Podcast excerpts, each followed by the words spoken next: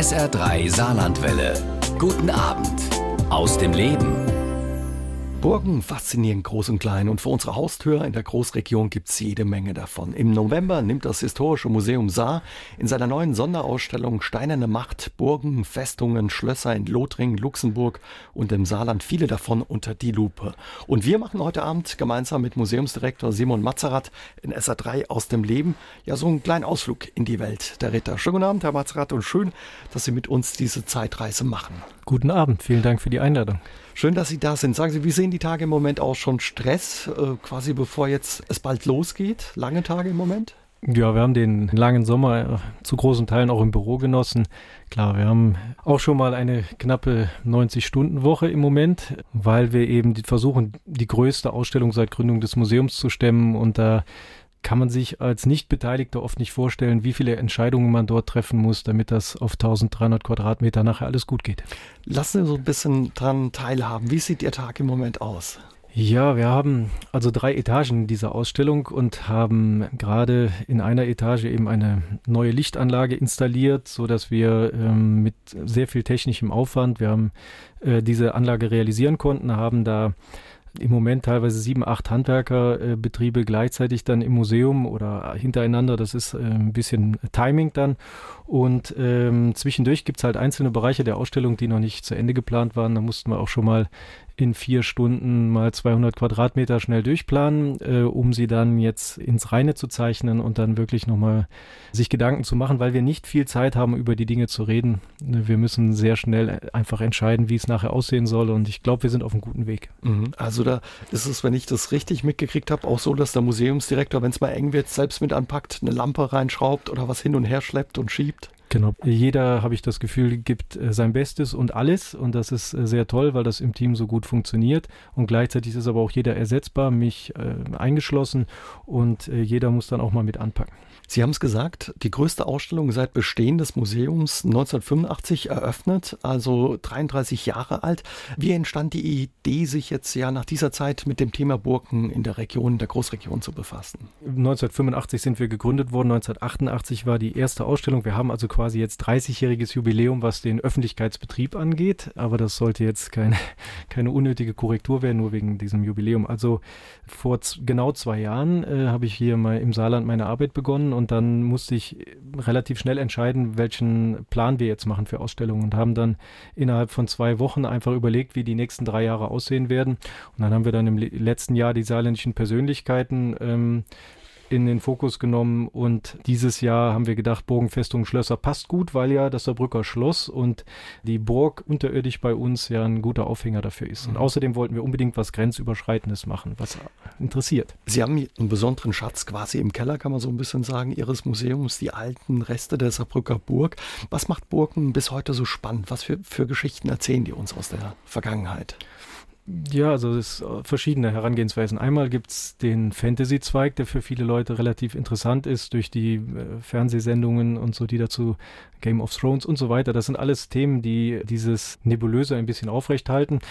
Manchmal ist auch eine gewisse Romantik dabei, so eine Art äh, Ruinenscham, die gerade bei Burgen und Schlössern viele Leute fasziniert, wenn sie auf einem Berg dann etwas sehen, wo sie sich nicht genau vorstellen können, wie war das früher, aber ins Träumen geraten. Also ich denke, dass das auch ein wichtiger Punkt ist. Mhm. Ja, und was es bei der Ausstellung Steinerne Macht ab dem 17.11. im Historischen Museum am Saarbrücker Schlossplatz alles zu sehen und zu entdecken gibt, darüber unterhalten wir uns gleich mit Simon Mazerat hier bei SA3 aus dem Leben.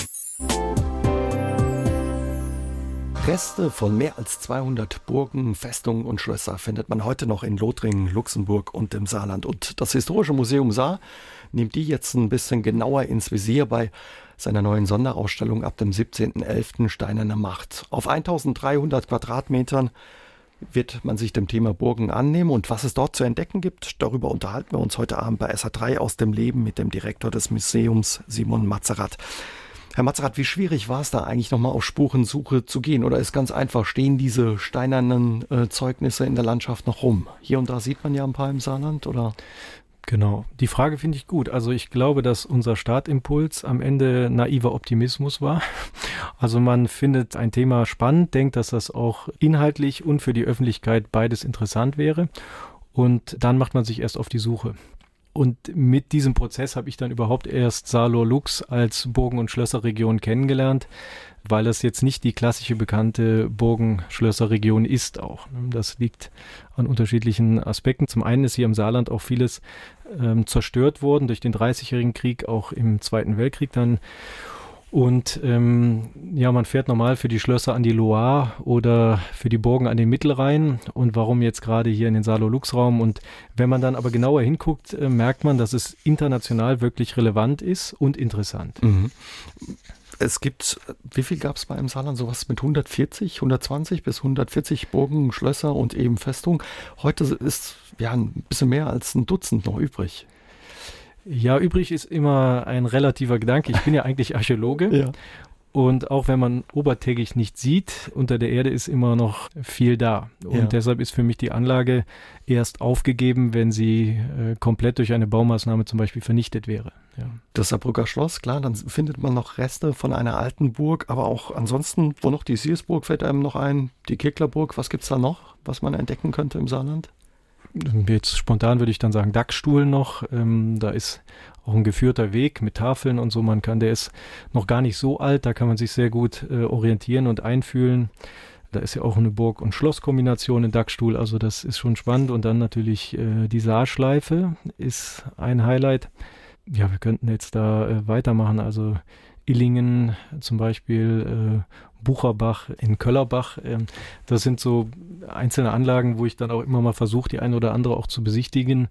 Und wir haben jetzt ähm, von 30 Anlagen im Saarler Luxraum auch neue Luftfotos anfertigen lassen mit einem Fotografen, der mit dem Flugzeug drüber geflogen ist. Und deshalb kenne ich manche Anlage nur durch wunderschöne Luftbilder, die wir jetzt haben.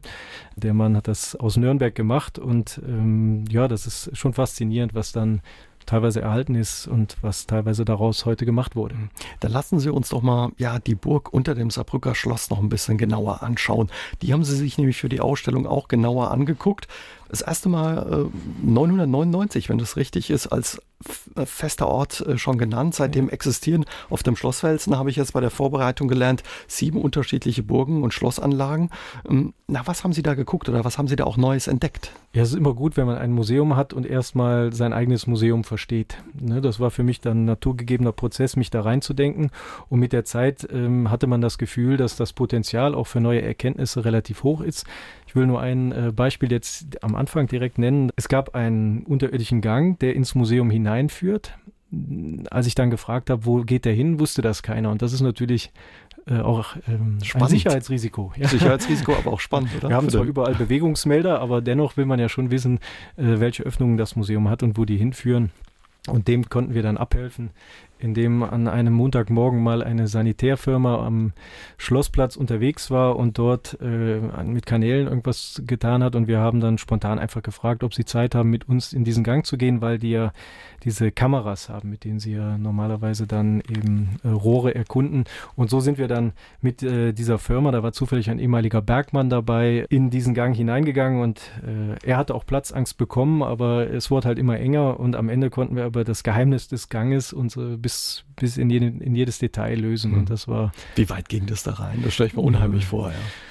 Also das waren jetzt äh, enttäuschende 22 Meter, aber uh. umso enger sie werden, umso spannender ist das. Und wenn man auch weiß, es gibt da nur noch einen Ausgang ähm, und wenn man zu zweit drin ist, hat jemand hinter sich und so, da muss man sich ein bisschen. Zum Glück habe ich keine Platzangst, eher Höhenangst. Mhm. Ja. Aber da schlummert in Ihnen so ein bisschen Abenteurergeist, Entdeckergeist, ja? Als Archäologe wahrscheinlich dann auch, wenn Sie sich in so einen unbekannten Gang reinwagen. Ja, das ist jetzt eine, eine andere Geschichte, aber ich bin mal mit einer kleinen Truppe auch tief in eine Höhle hineingegangen, 400 Meter, und ähm, das war schon spannend, weil da musste man wirklich den Bauchnabel einziehen, um durch die Öffnungen zu kommen und äh, gedrückt werden und gezogen werden und so. Und das war so ein äh, einschneidendes Erlebnis, dass dann der Gang am Saarbrücker Schloss dann nicht mehr so krass sich empfunden hat. Nur ein kleines Abenteuer. Stimmt es, dass ja quasi der, der Schlossplatz und auch unter dem Schloss das aussieht wie ein Schweizer Käse, dass der ganz durchlöchert ist? Ja, so würde ich das tatsächlich sagen. Es gibt eine ganze Reihe solcher Gänge. Wir haben mit einem Kameramann, der hier auch für den SR arbeitet, der Gunther Moskau, ist mit uns dann da durchgegangen und hat die alle gefilmt. Wir haben die auch in den Messplänen gesucht und wollten genau wissen, welcher läuft wo lang. Es gibt Gänge, die Richtung St. Johann laufen, äh, speziell einer, der dann im Verdacht stand, dass er unter der Saar hinaus äh, hindurchläuft und dann in St. Johann auskommt als großer Geheimgang. Und äh, jetzt scheint es aber so zu sein, das ist nur ein Abwasserkanal einer Seifenfabrik aus dem 19. Jahrhundert. Ja, sowas kommt dann dabei raus. Okay. Aber es gibt ja auch einen Bunker zum Beispiel im Schlossfelsen. Ja. Also keine Fluchtmöglichkeit für den, den ehemaligen Burgherrn war das, sondern nur ein Abwasserkanal. Ja. Ja, und Neues hat Simon Mazerat mit seinem Team auch über die Burg Montclair in Mettlach erfahren. Und wir erfahren mehr dazu bei SA3 aus dem Leben. Eine spannende Burg, die ihr auch näher in den Blick genommen habt. Ja, das ist die Burg Montclair bei Mettlach. Die wurde von Ihnen und Ihrem Team nochmal untersucht. Was haben Sie da herausgefunden? Ganz verschiedene Dinge. Also ich muss vorab sagen, dass wir eigentlich ja gar keine Zeit haben für Forschung im Museum. Das äh, muss also ehrenamtlich laufen oder unheimlich effizient. Und wir haben das äh, so gemacht, dass wir eine Rekonstruktion der Saarschleife anfertigen wollten um 1500.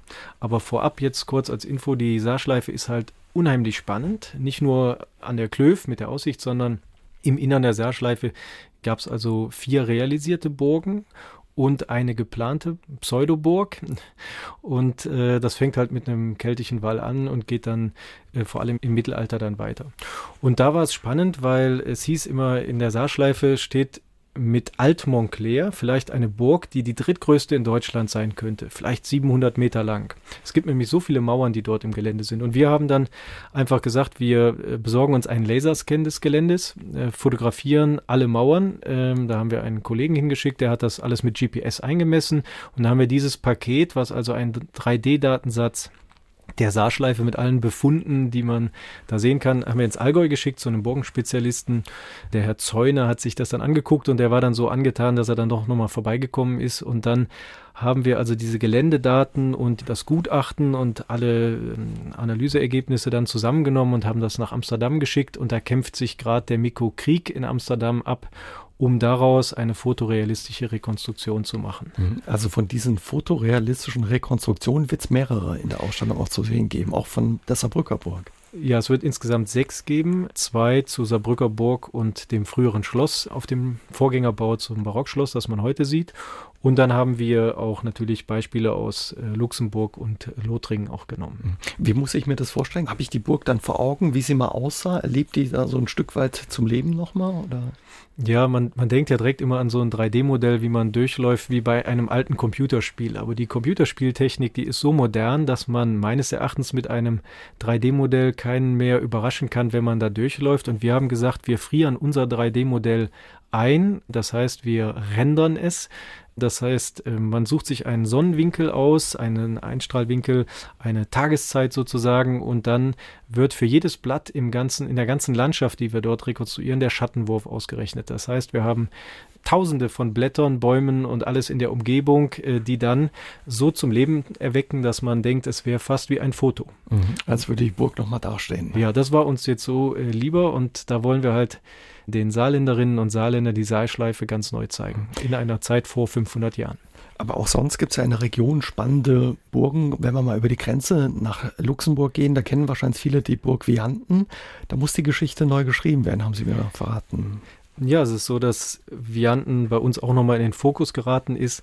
Wir zeigen in der Ausstellung einen 3D-Druck der Burg Vianten, wie sie um 1820 aussah, weil sie danach sehr in den großen Teilen auch rekonstruiert wurde. Und wir zeigen eben die Originalsubstanz in einem geprinteten 3D-Modell sozusagen und haben dann aber mit einem Burgenforscher aus Nürnberg, dem Direktor des Germanischen Nationalmuseums in Nürnberg, nochmal eine, die Bauanalyse, die bisherige, überprüft und kam dann zum Ergebnis, dass um 1200 die Bauentwicklung anders war und das ist gerade die entscheidende Phase in Vianden. Und der Ulrich Großmann wird das bei uns im Ausstellungskatalog eben präsentieren und das ist nach vielen Jahren der ähm, Viantenforschung schon ein spannendes Ergebnis, was mit vielen anderen neuen Ergebnissen dann auch im Katalog dann dem Katalog eine Relevanz gibt. Mhm. Es wird einen Katalog äh, zu der ja. Ausstellung geben. Da gibt es auch Neues über die Saarbrücker Burg. Da muss auch ein Stück weit was genau. neu betrachtet werden. Was ist das? Es gibt einen Katalog mit 28 Autorinnen und Autoren aus fünf Ländern, also Engländer, Österreicher, und es gibt äh, französische und englische Zusammenfassungen auch. Das ist uns als wichtig gewesen, aber Saarbrücker Burg war es ganz entscheidend, der Übergang am Ende des Mittelalters hin zu der Neuentdeckung der Feuerwaffen. Man kennt ja dann nachher die Kanonen, vorher gibt es so eine Art Gewehre, die Hakenbüchsen und äh, wir können sehr gut an den Schriftquellen und auch am Gebäude selbst unter der Erde haben wir 13 Schießkammern nachweisen können, die für diese ersten Feuerwaffen sprechen. Und es scheint so zu sein, dass die Saarbrücker Burg eine der best erforschten in Europa jetzt ist, durch unseren Einsatz und auch schon durch äh, frühere Forschung, dass wir eben diesen Übergang der Waffen hin zur Feuerwaffe, also hin zur Hakenbüchse, sehr gut nachvollziehen können. Und das ist also der Wechsel von Armbrust zur Hakenbüchse im 15. Jahrhundert. Und das war für uns so spannend, die Erkenntnis, dass wir nicht nur einen Teil dieser unterirdischen Schießstellungen als Video auch in der Ausstellung zeigen, sondern auch einen Armbrustschützen aus Wien haben kommen lassen, der in einer Originalkleidung des 15. Jahrhunderts gegen einen Hakenbüchsenschützen aus Frankfurt angetreten ist und die haben in einem saarländischen Wald, wir haben das vorher mit Polizei und so weiter geklärt, eine Schießübung gemacht, originalgetreu und man sieht dort, wie lange dauert das Nachladen. Die Feuerwaffe ist zwar langsamer, aber die Durchschlagskraft ist deutlich höher und wir haben das auf, auf einen Helm getestet und auch das ist Teil der Geschichte dann. Waren Sie selbst ein Stück weit überrascht, als Sie jetzt auch die Burg mit dieser fotorealistischen Computeranimation auf einmal vor sich gesehen haben, dieser Brückerburg oder auch andere, die man in der Ausstellung sehen wird? Ja, es ist äh, tatsächlich so, dass der Krieg in Amsterdam vor allem die Ausführung macht. Das heißt, die ganzen Details müssen wir hinschicken. Mhm. Und das machen wir mit den Kollegen dann zusammen. Also wenn wir in Lothringen was machen, arbeitet die Universität äh, Nancy eben mit. Und äh, dann geht es sich da um jedes Detail. Also jedes Mauerstück, jedes Fenster, jedes Schießscharte, jeder Graben und das Geländerelief muss genau getroffen werden. Und wenn diese Puzzleteile aber zusammengesetzt sind, ist wahrscheinlich ein besonderer Moment auch für Sie und Ihr Team, oder? Wenn man das auf einmal vor sich sieht? Ja, im Moment freue ich mich über jede E-Mail, wo er einen neuen Entwurf schickt, weil er ein bisschen im Hintertreffen ist mit, mit seinen Entwürfen. Aber zum Beispiel die letzte E-Mail, was die Saarschleife betrifft, mussten wir auch 40 Detailkorrekturen zurückschicken und warten jetzt auf die neue Version. Ja. Da sind wir gespannt, was rauskommt. Herr Matzerath, kann man sagen, wie sah der Alltag auf so Burgen aus? Gerade jetzt, wenn die kühle Jahreszeit beginnt, wahrscheinlich nicht so romantisch, wie man sich das vorstellt, oder doch? Ich würde sagen, sicher nein. Also jetzt zum Winter hin äh, war es bitterkalt. Also die Wände haben ja vor allem eine Schutzfunktion vor äh, Angreifern und auch eine symbolische Bedeutung. Aber es war wirklich richtig kalt in so einer Burg oder auch in einem Schloss und man hat nur gewisse Räume heizen können. Da gibt es dann auch Kaminreste, auf Neumontclair übrigens auch, sieht man noch schön den Kamin in der Wand. Aber man musste schon auch ein bisschen dämmen und man hat das damals dann versucht mit prunkvollen Teppichen. Das ist heute in der Burg Vianten auch in Luxemburg dann nachvollziehbar. Da hängen da noch so Teppiche, die zwar gar nicht zur Burg gehören, aber das so ein bisschen nachempfinden lassen. Mhm. Man bekommt einen Eindruck. Was hatten Burgen für eine Funktion? War das in Anführungszeichen komfortables bis und zu groß geratenes Wohnhaus für den Burgherrn oder was steckte da noch alles hinten dran? Ja, eine Burg bedeutete Macht, äh, Herrschaft äh, für die Region. Angefangen hat das Ganze dann vor über 1000 Jahren, indem äh, sich eine kleine Oberschicht herausgebildet hat, die dann erstmal versucht haben, ein gewisses Territorium äh, zu sichern und dann über die Jahrhunderte eben entwickelten sich Standorte, die sich dann äh, teilweise über Jahrhunderte als Herrschaftssitz gehalten haben und dann immer weiter ausgebaut wurden. Also mit der wechselnden Waffentechnik musste auch die Burg oder die Festung dann nachher immer weiter ausgebaut werden. Mhm. Häufig an markanten Standorten. Was haben die für eine Rolle gespielt, wenn wir jetzt mal bei Montclair oder Saarbrücken bleiben? Warum genau an diesem Ort? Ja, es ist immer Repräsentation und Kontrolle gleichermaßen. Also wir haben in Saarbrücken ja dann auch äh, eine Siedlung, die dazugehört. Ähm, man hat äh, gewisse Rechte, die mit dem äh, Standort verbunden sind, aber vor allem kontrolliert man Verkehrsachsen. Also bei Montclair ist es natürlich die Saarschleife, die man an beiden Seiten als äh, den Fluss als Verkehrsader kontrollieren konnte. Bei der Saarbrücker Burg kommen auch noch äh, Landwege dazu, die eine Rolle gespielt haben. Und äh, manchmal ändert sich dann die besondere Bedeutung eines solchen Platzes, der meistens auch dann erhöht liegt, um von oben raus zu kontrollieren. Wer jetzt Alzerbrücken kennt, weiß dann, dass dieser Brücker Burg am Fuße des Trillers liegt und in dem Moment, wo die Kanonen in die Waffentechnik hinzukamen, also ab dem 16. Jahrhundert, lag dieser Brücker Burg eigentlich voll im Kreuzfeuer und konnte sich gegen den Triller kaum verteidigen und deshalb ist dieser Brückerburg auch nie wirklich zu einer Festung ausgebaut worden, weil das topografisch, also von der Lage her, keinen Sinn gemacht mhm. hat. Also da hat die Zeit gegen sie ein bisschen gespielt, was die Lage auf alle Fälle betrifft. In Ihrer Ausstellung gibt es auch viele unterschiedliche Leihgeber, 36 Leihgeber aus äh, vier Ländern. Was für Exponate wird man da entdecken können?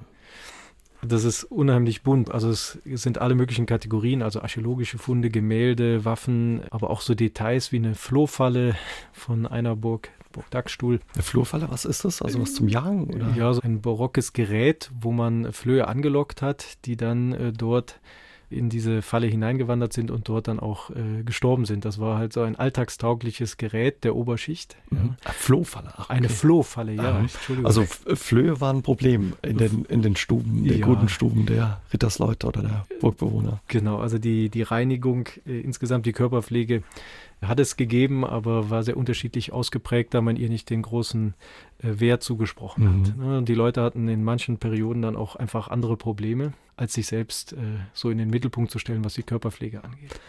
Viele Räume gab es da, aber hat da jeder ein Zimmer gehabt? Wie muss man sich das vorstellen? So gab es mehrere Zimmer oder einen großen Raum, wo dann die Familie oder wer auch immer da gelebt hat?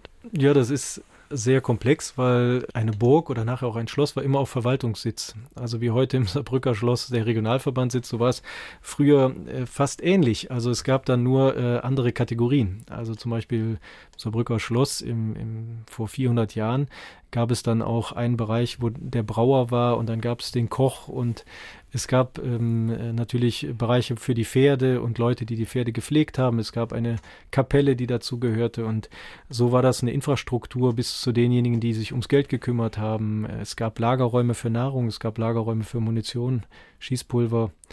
Ähm, das war also sehr gut durchstrukturiert. Ähm, es gab in manchen Schlössern nachher auch Bereiche, wo die Pflanzen, die im Sommer draußen standen, dann über den Winter gebracht wurden. Mhm. Aus Burgen wurden Festungen, später dann äh, Schlösser. Viele wichtige Residenzen im Saarland sind eben durch Kriege, vor allen Dingen den 30-jährigen Krieg, haben Sie gesagt, verschwunden. Dies Kassel ist sowas, Karlsberg hört man immer wieder. Also, aber es waren bedeutende Residenzen im Saarland oder wie muss man sich das vorstellen?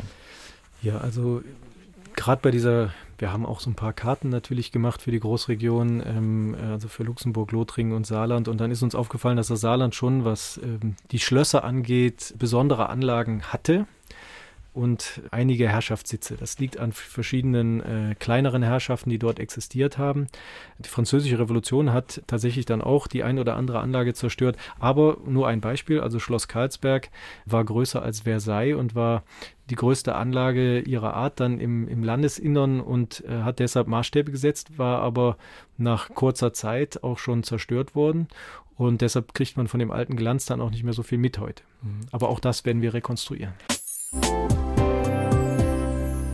Seit mehr als zwei Jahren ist Simon Mazerat Direktor des Historischen Museums Saar in Saarbrücken. Heute Abend ist er unser Gast bei SA3 aus dem Leben und erlaubt uns auch, ihn ein bisschen besser persönlich kennenzulernen.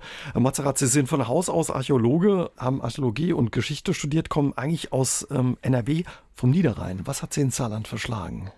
Die Arbeit. Die Ausschreibung auf die Stelle, genau, ja, muss ich sagen. Also ich habe zwar Bekannte gehabt aus dem Saarland, aber bin tatsächlich mit dieser Stellenausschreibung erst äh, nach hier gekommen. Mhm. Was hat Sie gereizt an dem Job des Museumsdirektors des Historischen Museums? Ja, wenn ich ganz ehrlich bin, war ich erst gar nicht sicher, ob das zu mir passt.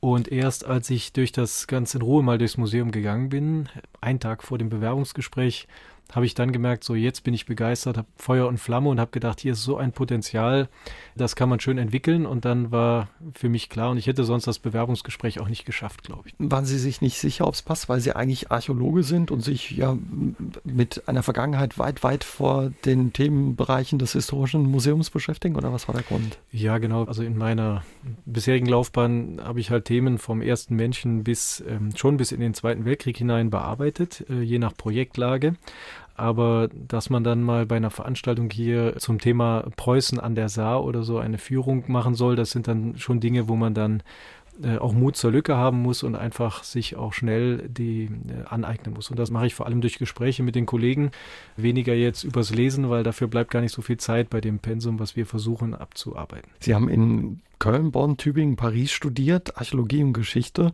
haben dann später auch ja bei Ausgrabungen mitgearbeitet in der Türkei, Syrien und Jordanien. Wie kam es zum Geschichtsstudium oder zur Archäologie? Was hat Sie interessiert daran? Also äh, es gab einen Punkt im Leben, wo ich nicht genau wusste, wo, wo läuft das äh, hinaus, weil man sagen kann, dass man man kommt nicht direkt auf die Idee, ich werde Archäologe. Man kommt erst recht nicht auf die Idee, man wird Museumsdirektor. Also ich war damals äh, drei Monate in, in Asien, in einem, in einem Straßenkinderheim in Indien und bin dann äh, noch zur Bundeswehr gegangen danach und habe dann die langen Nächte bei der Bundeswehr genutzt, mir dieses Buch zur Berufswahl durchzuschauen. Und dann war da alles Mögliche dabei und dann habe ich mit Geschichte und Philosophie und auf Journalismus hingearbeitet damals. Und dann gab es einen kleinen Abendkurs, Kreta, Troja und Mykene in Düsseldorf noch und ähm, das war ganz am Anfang des Studiums, war ich auch mal in Düsseldorf und da saßen wir da zu dritt und irgendwie habe ich gemerkt, hier tut sich was auf, was meine ganze Leidenschaft mitnimmt und dann habe ich nach Köln gewechselt, um dort die archäologischen Fachrichtungen dann zu studieren. Sie kommen vom Niederrhein. Wie heißt es Dorf, wo Sie herkommen? Görenzig? Es wird geschrieben Körenzig. Körenzig, okay. aber wir Einwohner sagen dann Körnzig. Körnzig. Da kennen Sie angeblich jeden Stein. Ja, ich hatte, hatte den Bedarf vor meiner eigenen Haustür historisch erstmal ein bisschen aufzuräumen und bin da heute noch bei. Also es laufen auch immer wieder Projekte in der Heimat, weil ich von der Geologie bis in die Gegenwart über das Handwerk und alles, was dazugehört, gerne alles verstehen wollte. Und das ist ganz gut, wenn man einen Ort hat auf der Welt, der so die Westentasche ist, wo man jedes Detail kennt. Und ich merke langsam, wie ich hier Ansätze von Westentaschen auch im Saarland entwickle und das freut mich. Mhm. Sie haben überhaupt schon unheimlich viel gemacht. Sie sind noch ähm, sehr jung, noch keine 40 und haben schon unheimlich viel Museumsarbeit gemacht, waren in Detmold Kurator eines Großprojekts, aber dann später auch Landesausstellungen in Nordrhein-Westfalen gemacht. Wie kommt es, dass Sie schon so viele Ausstellungen quasi oder an Ausstellungen mitgearbeitet haben? Oder ist es hm. normal in Ihrem Bereich? Das nee, normal will ich nicht sagen. Also es, man lässt sich so ein bisschen treiben und es war dann die, die Leidenschaft. Also wenn man gerne viel, viel Zeit in eine Sache investiert, sind die Chancen auch höher, dass man sich dort weiterentwickeln kann. Und damals beim Landesmuseum Bonn, dass es mit der Landesausstellung Nordrhein-Westfalen geklappt hat, da habe ich auch als Volontär dann angefangen und bin dann nachher erst Kurator geworden. Haben Sie sich im Saarland schon ein bisschen eingelebt auch? Ja, da ich privat sehr viel ja auch unterwegs bin mit dem Auto, habe ich nicht die Zeit bisher investieren können, die ich gerne habe. Aber ich spiele hier Fußball zum Beispiel mit einer äh, Freizeitgruppe, so oft das möglich ist. Oder ich habe auch die Jungs aus meinem Heimatdorf schon mal hier hingeholt, um Wandertouren zu machen. Und das machen wir sehr gerne und äh, auch mit meiner Freundin bin ich immer wieder unterwegs und erkundige neue Dinge, nehme auch im Kulturleben und an anderen Veranstaltungen mhm. hier teil. Und mit dem Ereignis, mit jedem Erlebnis fühlt man sich dann auch wieder noch wohler und bleibt besser kleben. Was für eine Position spielen Sie im Fußball? Ich war immer linker Läufer, weil ich in den Trainingslagern immer den rechten Oberschenkel gezerrt hatte. Also ich musste dann lernen, mit links zu schießen auch. Äh, war dann lange Zeit Manndecker, sehe mich nicht als Stürmer, aber so eher der läuferische Part. Wenn man vom Niederrhein kommt, ist man automatisch Fan von Gladbach oder, oder nicht? In meinem Heimatdorf waren 90 Prozent Gladbach-Fans, 9 Prozent Köln-Fans, 1 Prozent sonstige. Und nachdem wir alle gesagt haben, du musst jetzt Gladbach-Fan sein, weil das ist so, bin ich jetzt bis heute Gladbach-Sympathisant, habe ich aber 1992 für den SC Freiburg entschieden. Ui, eine ganz andere Ecke. Aber Gladbach hat ja im Moment gerade einen Lauf. Ne? Also Und der SC Freiburg spielt einfach schön Fußball. Es ist so etwas wie das Gedächtnis des Saarlandes, das Historische Museum Saar am Saarbrücker Schlossplatz auf 220 Quadratmetern Übertage und 2500 Quadratmetern Untertage kann man viel über die Geschichte des Saarlandes erfahren. Und sein Chef wollte es vor knapp zwei Jahren aus dem Dornröschen-Schlaf wachküssen. Ob es ihm gelungen ist, das wollen wir heute Abend mit ihm klären bei SA3 aus dem Leben. Simon Mazerat ist unser Gast. War schwer, das Museum wach zu küssen, Herr Mazerat? Nein, also das Museum war ja ein funktionierendes Museum unter Wachküssen habe ich mir eher vorgestellt, also einfach dieses enorme Potenzial. Weil ich ja vorher ein Großprojekt gemacht hatte, wo wir für eine Ausstellung ungefähr eine Million hatten als Landesausstellung Nordrhein-Westfalen zur Verfügung, war jetzt im Historischen Museum sah, eben zu erkennen, dass man viele Bereiche noch äh, weiter ausbauen konnte und ähm, dass das mit Sicherheit auch für die Öffentlichkeit interessant ist und vor allem hat das Museum eben viel Potenzial, das nicht in die Köpfe der Leute gekommen ist. Deshalb haben wir halt den Entschluss gefasst, dass wir äh, insgesamt auch in der Werbung, in der Öffentlichkeitsarbeit mehr machen müssen. Mhm. Manchmal auch ein bisschen populär, weil wir eben glauben, dass wir bei uns gute Inhalte anbieten und da müssen wir die Hemmschwelle irgendwie auflösen. Und bei uns ist eben jeder herzlich willkommen. Wir machen da keine Unterschiede bei den Besuchern. Man muss auch kein Vorwissen mitbringen und das ist uns von der Philosophie und von der Umsetzung her sehr wichtig. Populär, Sie haben es angesprochen, Sie holen auch schon mal Star Wars-Figuren in das Historische Museum oder machen eine Ausstellung über prominente Saarländer, wo der ein oder andere auch sagt, was hat das mit äh, der Historie des Saarlandes zu tun oder mit einem historischen Museum? Aber das ist, weil Sie Leute einfach ins Museum locken wollen, auch andere oder was steckt dahinter? Ja, ich meine halt, wenn man gute Arbeit macht und wir machen die ja auf verschiedenen Ebenen, das ist also äh, auch in der Inventarisierung, in der Digitalisierung, in der Forschung, wir kümmern uns auch um saarländische Mundart und, und andere Dinge. Und da ist es eben schon wichtig, dass wir das auch nach außen tragen. Star Wars war so ein Thema, das sich ergeben hat. Also wir haben eine Ausstellung zu saarländischen Persönlichkeiten gemacht, über 600 Jahre. Über die Hälfte der Objekte wurden noch nie der Öffentlichkeit gezeigt und werden es auch nie mehr. Das waren sehr viele intime Einblicke quer durch die Zeitgeschichte und deshalb war die Ausstellung aus meiner Sicht sehr hochwertig, aber der Titel war populär. Mhm. Und äh, bei Star Wars war es so, dass wir damals einen äh, Saarländer äh, entdeckt hatten und uns überlegt haben, ist er jetzt ein prominenter Saarländer, verkauft er äh, Kostüme von Star Wars in die Welt für den Film selber vielleicht sogar, für die Filmserie. Und dann kam eben raus, ähm, dass dass er das vor allem für die Fan-Community macht. Und da haben wir gedacht, jetzt äh, das Thema ist so spannend, wir müssen was machen. Und wir haben auch bei dieser Ausstellung Originalfilmteile gehabt. Wenn nicht viele, aber doch ein paar Requisiten, sodass es auch einen historischen Bezug gab. Mhm. Sie haben das Potenzial des Museums angesprochen. Was ist das für ein Potenzial? Wo schlummert das? Einmal darin, dass wir, wie eben schon angesprochen, nur wie ein Eisberg, einen Zipfel aus der Erde hinaus gucken und dass wir unheimlich viel Erinnerungen wecken bei uns unter der Erde. Manchmal ist es auch Nostalgie, aber wir haben auch wichtige Informationen. Wir haben ein Museum bei uns, das klassische Museum mit Originalschauplätzen verbindet. Das heißt, wir haben zwei Ruinenbereiche, wo die unterirdische Burg und äh, Reste des äh, früheren Schlosses noch in den Fundamenten und im Burggraben und in Gefängnissen und Gängen und so weiter zu entdecken ist.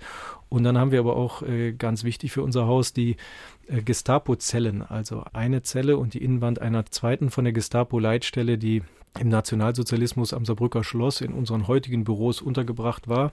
Und das mit dieser Nähe zum Lager Neue Bremm ist für uns ganz wichtig, dass wir einen wichtigen Erinnerungsort haben, der eingebettet ist in eine Ausstellung und durch Führungen begleitet wird, wo man dann wirklich kritische Fragen stellen kann und kompetentes Personal dann auch adäquate Antworten gibt.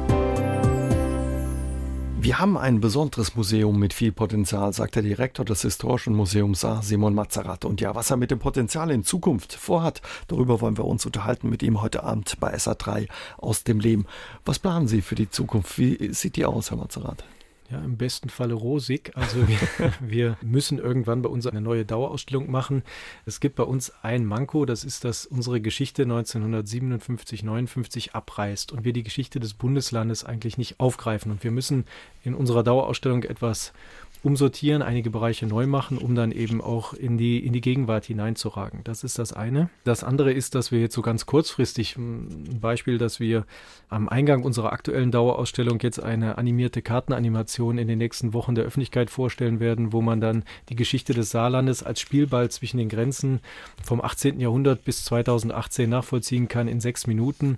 Und da haben wir jetzt doch ein bisschen Aufwand auch betrieben mit einer Firma aus Darmstadt, um das gut umzusetzen. Und ich denke, dann kriegt man einmal einen Überblick, bevor man sich dann den Abteilungen nähert. Das ist für uns wichtig. Und dann haben wir natürlich auch nächstes Jahr wieder eine große Sonderausstellung, die sich dann mit den 20er Jahren beschäftigen wird. Und dann schauen wir einfach mal, was vom Glamour der 20er Jahre aus den Metropolen wie London, Paris, Berlin im Saarland angekommen ist. Und da haben wir auch schon einen ganz guten Einblick, denke ich. Und hat es eine Rolle gespielt, die 20er Jahre, dieser Klemmer der Metropolen, was ja gerade auch total angesagt ist durch die Fernsehserie Babylon Berlin. Kam da was davon an im Saarland? Ja, also es ist so, dass die 20er Jahre auch im Saarland, in Saarbrücken vor allem, also es ist ein Metropolenphänomen, unheimlich vital waren. Und wir können das an einigen Stellen aufzeigen, freuen uns auch darauf. Und auf der anderen Seite können wir natürlich auch krasse Brüche zeigen, wo es sich eben unterscheidet zu diesen internationalen Metropolen oder auch mal den Blick aufs Land. Wie war es eigentlich in den Dörfern, in den 20ern im Saarland? Das wird zusammenkommen auch mit Fragen, zur Technikgeschichte der 20er, Kino, Auto, Lebensgefühl ist sowieso dabei, aber auch dann immer der Vergleich in die Gegenwart. Das ist ein, ein großes Thema und ich denke, dass wir nächstes Jahr auch wieder eine ähnlich große Ausstellung auf die Beine stellen, wie das jetzt mit den Burgen der Fall mhm. ist. Sie haben ein sehr kleines Team, siebeneinhalb äh, Ganztagsstellen sind es und auch ein kleines Budget. Wie schwierig macht so ein kleines Budget und Team ja auch die Gestaltung und Umsetzung so großer Ausstellungen? Ja, wie einigen Kulturbetrieben geht es auch uns so, dass wir gerne natürlich insgesamt immer mehr Budget hätten. Aber ich sage das jetzt nicht rein pauschal, sondern im Grunde ist es bei uns auch so, dass wir immer versuchen, jeden Euro möglichst im Sinne des Steuerzahlers, der Steuerzahlerin auszugeben, also sehr kostengünstig versuchen, unsere Projekte zu realisieren. Das ermöglicht uns auch, solche Großprojekte wie jetzt dieses und nächstes Jahr zu stemmen. Und da müssen wir halt manchmal schon kreativ sein, um eben auch Gelder zu akquirieren. Natürlich immer legal, aber das ist eben wichtig, um über sich hinauszuwachsen, ein bisschen. Und ja, ich würde schon sagen, dass wir im Moment auch wieder mit dem Team schon am Limit arbeiten. Und da bin ich auch allen sehr dankbar, dass sie da mitziehen und das auch leidenschaftlich selber so interpretieren, dass sie sich mit den Projekten so identifizieren, dass wir das alle zusammen schaffen. Sonst wäre das nicht möglich. Mhm. Was bedeutet das aber, wenn man so ein kleines Budget hat? Muss man den Gürtel dann auch mal enger äh, stellen? Ich glaube, jetzt für die aktuelle Ausstellung wird es keine Flyer und Plakate geben. Ach so, ja, also Gürtel enger schnallen. Ich kann im Moment behaupten, dass wir all das, was wir äh, realisieren wollten oder wollen, irgendwie hinbekommen haben. Das ist nicht immer leicht. Aber ja, wir müssen auch hier und da schon mal Kompromisse eingehen. Wir hatten äh, jetzt für die aktuelle Ausstellung tatsächlich nochmal dann äh, überlegt, wie viel Werbung können wir schalten, um das Projekt, was gut ist, bekannt zu machen und haben gesagt, wir konzentrieren die Gelder erstmal auf die Ausstellung selbst, auf das Inhaltliche und schauen nachher, wie wir die übrig gebliebenen Gelder für Werbung einsetzen können. Ja. Wie steht man da im Vergleich zu anderen historischen Museen in der Republik da? Gut, das ist vielleicht kein Geheimnis. Das Historische Museum Saar ist als regionalgeschichtliches Museum entstanden und entwickelt sich jetzt gerade zu einem richtigen Landesmuseum. Und in dieser Entwicklung, die im Schlossplatz ja ähm, begleitet wird durch auch das Archäologische Museum und die Gemäldesammlung, also bei uns gegenüber, so dass wir da ganz tolles gemeinschaftliches Ambiente haben, was die Landesgeschichte repräsentiert. Mit dieser Stellung eines Landesmuseums ist es so, dass man sich da natürlich verbessern kann. Äh, das ist auch das Ziel, dass wir über Jahre auch da uns entwickeln und vor allem, indem wir gute Arbeit eben vorlegen und dadurch Gründe schaffen, uns auch weiter zu unterstützen. Also äh, Beispiel jetzt, wenn natürlich das Haus der Geschichte in Bonn einen Quadratmeter Dauerausstellung plant, dann planen sie das immer mit 2500 Euro pro Quadratmeter und da sind wir jetzt zum Beispiel weit weg von. Sie haben eben schon das Museum in Ihrer Nachbarschaft angesprochen für Ur- und Frühgeschichte, auch am Saarbrücker Schlossplatz angesiedelt. Gehört für Sie, wenn Sie über die Zukunft des Historischen Museums nachdenken, zum Beispiel auch eine Fusion der Museen da am Schlossplatz dazu? Und was wird das bringen? Es sind verschiedene Modelle vorstellbar, aber ich fände es schon optimal, wenn man den Schlossplatz besucht und diese Qualitäten, also es gibt ja dann bei den Kollegen nebenan im Museum mit Rheinheim, eines der wichtigsten äh, Keltengräber in Europa. Und ich glaube, dass das alles als Ensemble stärker eben ausstrahlen kann und dass man auch den roten Faden der Geschichte durch die verschiedenen Häuser äh, besser zusammenbinden kann. Es wird jetzt für die nächste Ausstellung von uns und auch für die Wilhelm Heinrich Ausstellung bei der alten Sammlung ein Kombi-Ticket geben und wir versuchen so erste Ansätze, um uns anzunähern. Das kann man sicherlich noch intensivieren. Herr Münch und ich sind da auch immer wieder im Gespräch. Letztlich sind es unterschiedliche Trägerschaften und das setzt dem Ganzen manchmal auch Grenzen. Ich würde mir einfach hoffen, dass es sich so entwickelt, dass es für alle gut eine gemeinschaftliche Zukunft gibt, sodass der Schlossplatz sich noch stärker als kultureller Leuchtturm des Saarlandes präsentiert, weil das Potenzial hat er und ich finde auch, er hat es verdient und das muss man einfach besser herausstellen. Mhm. Und eine Fusion wäre, wenn ich das richtig raushöre, ein Weg. Mhm. Ja, Fusion ist leider zu einfach gesagt, um diese über Jahrzehnte gewachsenen Strukturen irgendwie zusammenzubringen. Also es muss äh, komplexer gedacht werden und es muss von verschiedenen Seiten mitgedacht werden und es muss von verschiedenen Seiten gewollt werden. Und natürlich ist es uns auch wichtig, dass wir, äh, dass wir unsere Stärken auch nicht äh, verlieren, sondern dass wir die dann auch noch weiter verbessern in einer solchen Zusammenarbeit. Da bin ich mal sehr gespannt, ob sich da was entwickelt. Ähm, wir sind auf jeden Fall interessiert daran, dass es sich verbessert insgesamt. Herr Mazerat, Sie waren kürzlich mit Ihrem Team auch unterwegs auf ja, Museumsreise. Wo waren Sie da überall äh, gewesen? Sie haben sich Museen angesehen. Ja, wir sind im Juni, haben wir uns eine Auszeit von vier Tagen genommen. Wir haben, lange, also wir haben länger überlegt, ob wir das wirklich machen können, aber es hat sich absolut gelohnt. Wir sind in vier Tagen in sechs Museen gewesen, in Belgien, in den Niederlanden und in Deutschland und haben vor allem uns Museen rausgesucht, die mehr als 250.000 Besucher im Jahr haben, die sehr unterschiedlich sind in ihrer Struktur und die eine neue Dauerausstellung oder eine besondere sonstige Situation haben und haben versucht, überall die Leitungen zu treffen und zu sagen, hier sind wir vom Historischen Museum Saar in Saarbrücken kannten sie uns schon. Und dann haben wir einfach. Und was äh, haben sie gesagt? Kannten sie sie? Äh, im, Im, größeren Teil würde ich sagen, nein. Man war überrascht, wer da aus Saarbrücken kam. Und wir waren zu viert unterwegs, haben dann überall in den Häusern auch fotografiert, dokumentiert, haben diskutiert und haben Fragenkataloge abgearbeitet. Wir haben dann so ein 30-seitiges Protokoll auch äh, geschrieben und haben dann äh, bis nachts dann in den Diskussionen es ging sich natürlich um Konzepte. Wie macht man eine Ausstellung richtig? Wie äh, sind die Museen abhängig von Politik zum Beispiel? Das haben wir auch jed in jedem Haus abgefragt. Was sind die eigenen Ziele? Was wollen Sie überhaupt vermitteln? Wollen Sie überhaupt noch was vermitteln? Das war eine ganz spannende Situation und immer haben wir natürlich auch nach äh, finanziellen Dingen mhm. gefragt. Wird man da mit offenen Armen empfangen? Freuen die Kollegen sich, wenn jemand da quasi auch Details aus der eigenen Arbeit wissen möchte? Ich war überrascht, ja. Also ähm, man hat sich gefreut, dass es ein Interesse gibt und offenbar machen das nicht viele so. Und dadurch war dieser Zweig noch nicht ausgetreten, also dieser Weg noch nicht ausgetreten und dann haben wir sehr vertrauliche, offene Gespräche mhm. geführt. Sie haben die Rolle der Politik angesprochen. Was meinen Sie damit? Geht es auch um die Trägerschaft? Sie sind jetzt mit Ihrem Museum äh, zu 90 Prozent in der Trägerschaft des Regionalverbandes, 10 Prozent des Landes. Geht es da um, um Unterstützung, Einfluss oder um was geht es da? Ja, also die Prozentzahlen stimmen so ungefähr, ja. Also es gibt ähm, einen höheren Anteil vom, deutlich höheren Anteil vom Regionalverband, aber wir haben also politische Beeinflussung bisher noch nicht erlebt. Ne? Und äh, wir sagen auch, dass wir als historisches Museum natürlich immer selber entscheiden müssen, was wir glauben, was richtig ist, weil wir eben in dem Bereich professionell sind und äh, wir hoffen immer, dass wir viel Kritik und Rückmeldungen erhalten, um unsere Arbeit zu verbessern. Und das besprechen wir auch mit unseren Trägern. Aber dass wir irgendwie manipuliert wurden oder jemand versucht hat, uns in eine Richtung zu drücken, das habe ich nicht erlebt. Würden wir aber auch nicht mitmachen. Hm. Um was geht es Ihnen bei der Museumsarbeit, bei der Vermittlung?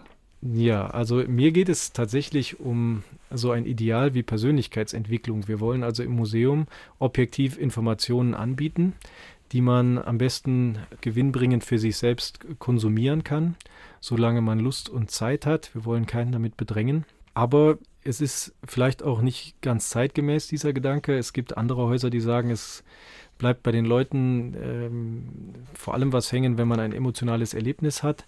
Es gibt auch ein Haus, das hat Befragungen gemacht und ein halbes Jahr nach dem Museumsbesuch äh, konnten die Leute sich vor allem an ein, zwei Highlight-Objekte noch erinnern. Insgesamt schafft aber ein Museum bewusst oder unbewusst ähm, ein Verständnis für historische Zusammenhänge und die Rolle auch in der Gegenwart. Und mhm. da sind wir ja gerade besonders gefragt als historisches Museum. Fragestellungen der Gegenwart, weil es eine scheinbar oder wirklich auch komplizierte, immer komplizierter werdende Gegenwart ist, der Blick zurück hilft oft zum Sortieren und sich ein bisschen äh, zu relativieren in manchen Punkten und auch vielleicht ein bisschen besser zu konkretisieren. Wird die Geschichte in ihrer Bedeutung für die Gegenwart und die Zukunft da vielleicht ein Stück weit auch unterschätzt, was sie äh, dazu beitragen kann? Ja, für mich ist das Gesetz, dass es gar keine Zukunftsprognose geben kann, ohne nicht den Blick nach hinten zu rücken. Und das kann Jahre oder Jahrzehnte betreffen. Manche äh, Probleme unserer Gegenwart äh, liegen auch schon Jahrtausende zurück in ihren Ursachen und äh, haben ganz nachvollziehbare Gründe. Gehört für Sie dann auch so eine Aktion dazu, wie Sie eben gemacht haben, als die NPD im Saarbrücker Schloss tagte, dass Sie gesagt haben, okay, kommt rein in unser Museum und wir machen eine kostenlose Führung, zum Beispiel über die Zeit des Nationalsozialismus? Ja, wir hatten an diesem einen Tag dann fünf Führungen hintereinander angeboten, kostenfrei. Da war der, mein Vorgänger, der Herr Gerhard Ames, war auch dann bei uns im Haus, hat die Führung gemacht, weil er auf dem Gebiet deutlich kompetenter ist, als ich das im Moment sein kann. Und ähm, wir haben sehr hohen Zuspruch gehabt, aber natürlich äh, dürfen wir uns nicht dann vor Fragestellungen verschließen, ähm, gerade von solchen Problemlagen. Wir bieten ja auch äh, Führungen auf Arabisch an. Wir wollen halt auch ähm, zugezogenen Menschen ermöglichen, die saarländische Landesgeschichte nachzuvollziehen. Einmal im Monat kann man das bei uns dann äh, machen und äh, das, denke ich, ist ein wichtiger Beitrag. Also wir wollen immer auch einen Anteil an der Gesellschaft haben. Wenn wir das nicht wollen würden, fände ich meinen Job auch nicht irgendwie sinnvoll. Vielen Dank, Herr Mazarat, für Ihren Besuch. Weiterhin viel Erfolg und vor allen Dingen auch Spaß an Ihrer Arbeit. Das habe ich. Vielen Dank. Ja, und wir freuen uns auf spannende Ausstellungen, unter anderem die kommende ab dem 17. November bis zum 23.06.2019 Steinerne Macht, Burgen, Festungen und Schlösser in Lothringen, Luxemburg und dem Saarland. Und unsere Sendung mit Simon Mazerat gibt es morgen auch nochmal als Podcast auf sa3.de zum Nachhören. Kommende Woche haben wir einen besonderen Gast hier bei SA3 aus dem Leben, die Holocaust-Überlebende Esther Bescharano. Wir unterhalten uns kurz vor dem 80. Jahrestag der Reichspogromnacht mit ihr über ihr bewegtes Leben, in dem das Saarland ja auch eine wichtige Rolle gespielt hat. Ich würde mich freuen, wenn Sie dann auch wieder dabei sind. Bis dahin kommen Sie gut durch die Woche und passen Sie gut auf sich auf. Tschüss und gute Nacht, sagt der Uwe Jäger. SR3 aus dem Leben. Immer dienstags im Radio, danach als Podcast auf sr3.de.